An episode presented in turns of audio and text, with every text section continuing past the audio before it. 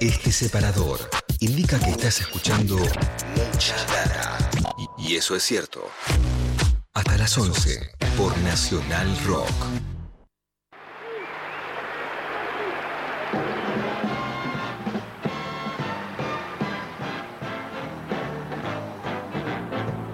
Fly me to the moon. Let me play up there with those stars.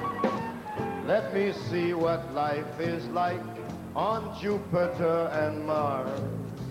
In other words, hold my hand.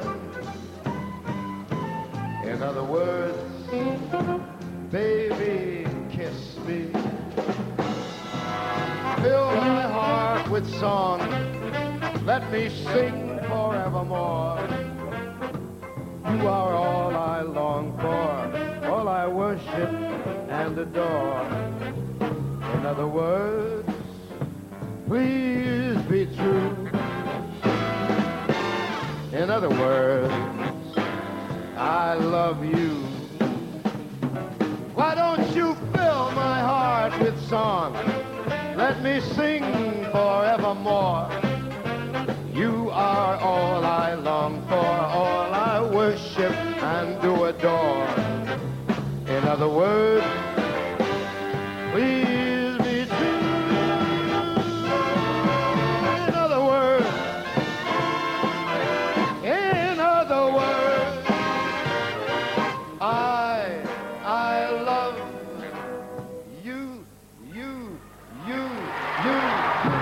Muy bien, estamos escuchando a Frank Sinatra eh, en la Argentina. Frank Sinatra en Buenos Aires, 40 años atrás, se cumple un nuevo aniversario de la visita de Frank Sinatra, de Frank Sinatra a, la Argentina, una, una visita que, se dio en un marco este, espeluznante, por, por, por un lado, eh, pero también con una historia fascinante para, para ser contada, ¿no? una historia increíble que, que sucedió detrás, en los entretelones de la llegada de Sinatra a la Argentina. Diego Mancusi escribió un libro sobre esto, eh, también con, con el querido este, Seba Grandi, ¿no? Juntos hicieron un libro muy interesante que recorre este, este camino de la llegada de Sinatra a, a Buenos Aires y lo llamamos hoy para charlar un ratito. Estaba viendo porque estábamos con algún tema de sonidos y si está Diego o no está Diego con nosotros. Eh, es periodista de la casa, compañero de la casa. Diego, ¿estás ahí? Sí, ¿qué tal? ¿Cómo están? ¿Me escuchan ahí? Sí, sí, ahí te escuchamos bien. Sí. Hola, hola. Estaba ah, con, buenísimo. con perfecto. miedo y, estirando un poquito porque, bueno, no sabía si te, si te teníamos, si te, si te escuchábamos bien, pero bueno, está buenísimo tenerte, tenerte con nosotros y, y poder recrear un poquito de esta, de esta historia 40 años atrás, que bueno, que vos ya contaste y contaste también, este, porque, bueno, todo lo que se dio detrás de esta cantidad de shows que, que Sinatra hizo en el, en el Hotel Sheraton y después lo del Luna Park, tiene una, una trastienda, bueno, un poco del horror, ¿no? Vinculada con la historia de la dictadura en la Argentina.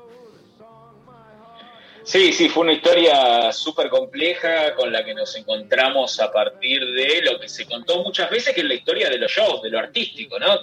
Evidentemente lo primero con lo que te encontrás cuando vas a contar esta historia es con la visita de uno de los artistas más importantes del siglo XX a la Argentina, cosa que tampoco dimensionamos a la distancia, porque ahora estamos acostumbrados de que vengan, a que vengan la- las estrellas a, visitarnos, ya pasó, no sé, tuvimos a Paul, tuvimos a Michael Jackson, a Madonna, a Queen, los Stones, eh, pero en ese momento no era común que viniera un artista de ese calibre y lo primero que encontrás es eso, pero después te encontrás, como vos decís, con, con una historia que tiene que ver con la dictadura, que tiene que ver con, con una inflación descomunal que hubo desde que se, desde que se mm, firmó el contrato hasta que Sinatra vino. Eh, tiene que ver con política internacional también, con algunas cosas que hacía eh, Sinatra para el gobierno de los Estados Unidos. O sea, es una historia muchísimo más compleja de lo que uno puede, puede pensar eh, analizando lo, superficial y lo que se contó mil veces. Sí, total. Hay una, bueno, hay además una historia oficial, ¿no? Atrás de la visita de Sinatra a Argentina que tiene que ver con Palito Ortega, ¿no? Con el aporte de Palito Ortega como empresario, yendo a buscarlo a, a, a Sinatra. Bueno, me acuerdo hay una historia, ¿no? De que Sinatra lo recibió y le hablaba en castellano, además, este a Palito y que tuvieron muy buena onda, este, que finalmente, bueno, vino acá y después es la segunda instancia en la que se cuenta que Palito perdió justamente un palito, ¿no? Un millón de dólares o dos millones de dólares, no me acuerdo cuánto era la, la guita que se dice que perdió, yo recuerdo que se dice perdió un millón de dólares, ¿no? Este, bueno, cosa que algunos también eh, desmienten. Yo me acuerdo, por ejemplo, alguna visita de Peter de Anthony, que, que seguro lo sabés, estuvo laburando en los shows de, un manager, ¿no? Y de, muchas bandas de rock eh, argentinas eh, y estuvo laburando en el, en el show de, Sinatra en, Buenos Aires este, y dice que lo de Palito es todo, todo mentira, ¿no? Entonces hay toda una mitología construida ahí que en realidad no perdió un mango, dice Peter de Anthony, que tenía la guita invertida en dólares, no sé qué, en la, soja, te diría hoy, pero no sé, en el campo, no sé qué, y que en realidad no perdió un carajo. Eh, pero bueno, hay una mitología construida alrededor que ustedes también se encargaron de desarticular un poco. Peter no le tiene mucha estima a Palito y de hecho lo dijo cuando lo entrevistamos para el libro y nos pidió que hiciéramos un insulto. yo, para, para hablar para el libro tienen que poner esto tal cual. que no lo voy a repetir obviamente, pero Peter no, claramente no lo quiere mucho. Em, la verdad es que Palito fue el socio capitalista dentro de todo esto, el que aportó la plata para que llegara Sinatra, el socio, el productor que se encargó de hacer toda la gestión desde, los 70, desde mucho antes de que Sinatra viniera, se llama Ricardo Finkel, fue el que viajó muchas veces a reunirse con el entorno de Sinatra.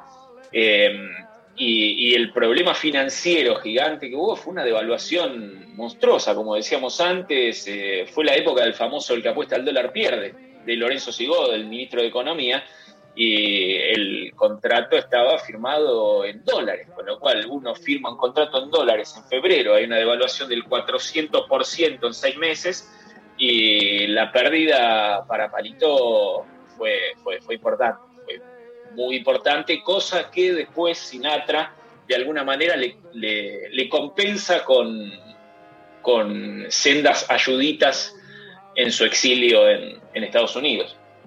Sí, sí, sí, eh, es verdad. Bueno, hay mucho de eso, ¿no? De ayuditas que van y ayuditas que vienen, el entramado, el entramado político de esa, de esa visita, y te diría político incluso de como de vinculaciones del poder, no solamente de la, de la política, ¿no? Porque, eh, bueno, hay llamadas cruzadas, idas y vueltas. Vos contabas eh, hace unos años en, en, una nota, y yo me lo, siempre me lo acuerdo, me parece impresionante, uno de los interlocutores con, con creo que fue Macera, ¿no? El que, el que se puso ¿no? más al frente de la posibilidad, de la intención de traer a a Sinatra de Argentina cuando se enteró que esto, que esto era posible, ¿no? Como una forma de generar cierta simpatía para con la dictadura, demostrar, ¿no? Eh, de seguir con ese argumento de que los argentinos somos derechos humanos y este país está, ¿no? Se vive normalmente y viene Sinatra y está todo bien, un poco parecido a lo del Mundial, como elemento distractivo. Eh, llama a un, a un interlocutor en Estados Unidos para pedirle que interceda y que hable con Sinatra o con alguien de Sinatra. Eh, y cuando esta persona llama, el que le responde le dice, che, a vos te gusta ir a lo de Sinatra, ¿no? La pasas bien cuando vas a lo de Sinatra, te gusta tomar whisky con Sinatra, todo bien. Sí, sí, la verdad que me encanta. Bueno, entonces no te meta más en los asuntos de Sinatra, porque si no te sacaron fuera de todo, ¿no? Había un clima así, ¿no? Todo el tiempo como de mucha tensión. Acá la discusión y el debate también era tenso. Sí, sí, sí. Lo que pasó fue que el, primer mandato de la dictadura, el de Videla Macera y Agosti, eh, como vos decís, intentó traer a Sinatra en un momento como, como visita de Estado, digamos, como invitado del Estado argentino. Y, lo, que se dio fue eso. Estuvo hablando gente, en nuestros, nuestras fuentes no quisieron contarnos cuál de los tres directamente se, se cargó la negociación pero alguien de acá habló con Espiro Agnew, Espiro Agnew, vicepresidente de Nixon, o sea, un pesado en el, Partido Republicano, y lo que le dijeron los abogados de Sinatra, Espiro Agnew, fue eso que vos decís, no, todo bien, pero con los negocios de Sinatra no se jode, eh, porque se termina todo, y había una amistad muy grande, pero con los negocios de Sinatra no se mete nadie. Aparece eh, ser un clima.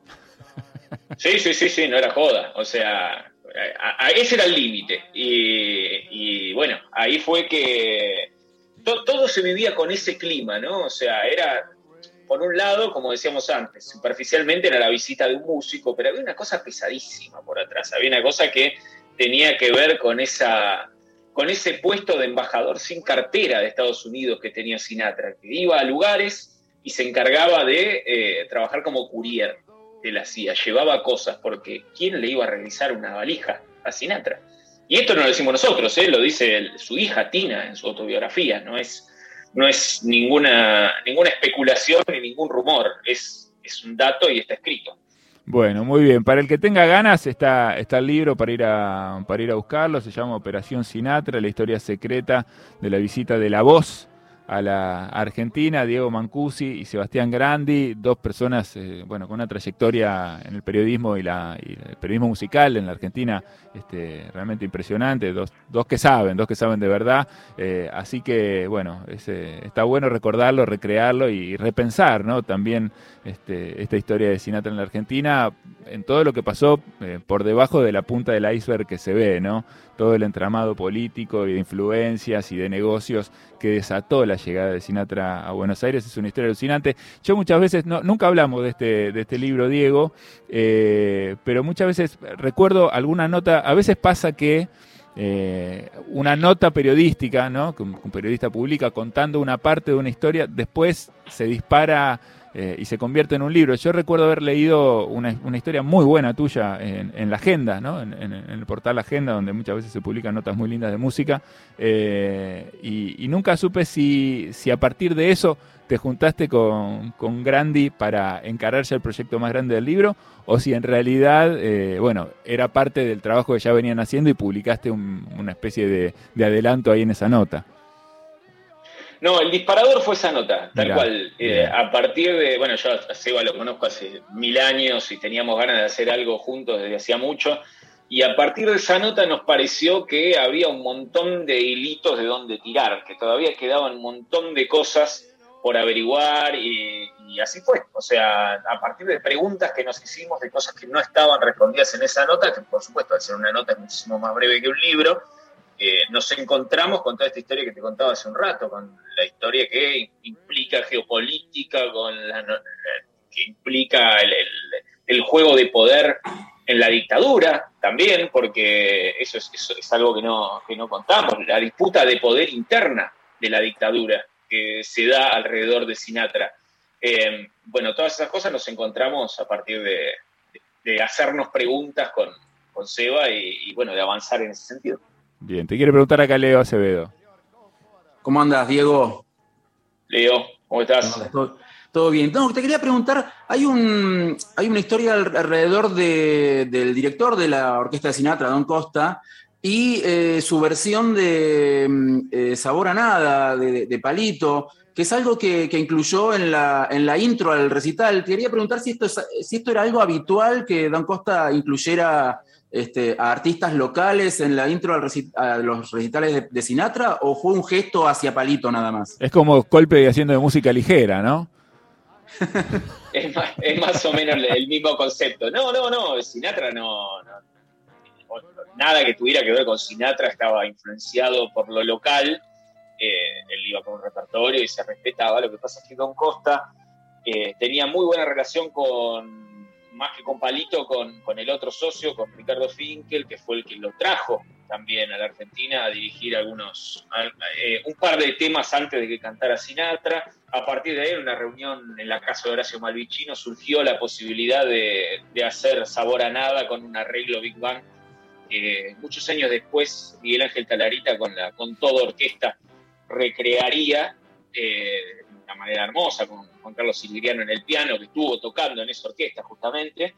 Y, surgió esa posibilidad a donde Palito en esa reunión le silba sabor a nada a Don Costa y Don Costa con un papelito y un lápiz se escribe todo el arreglo ahí mismo y al otro día lo, empiezan a, ensayar. Dice Palito que le ofrecieron cantarla con Sinatra, a dúo con Sinatra y que él no se animó, que Palito no se animó.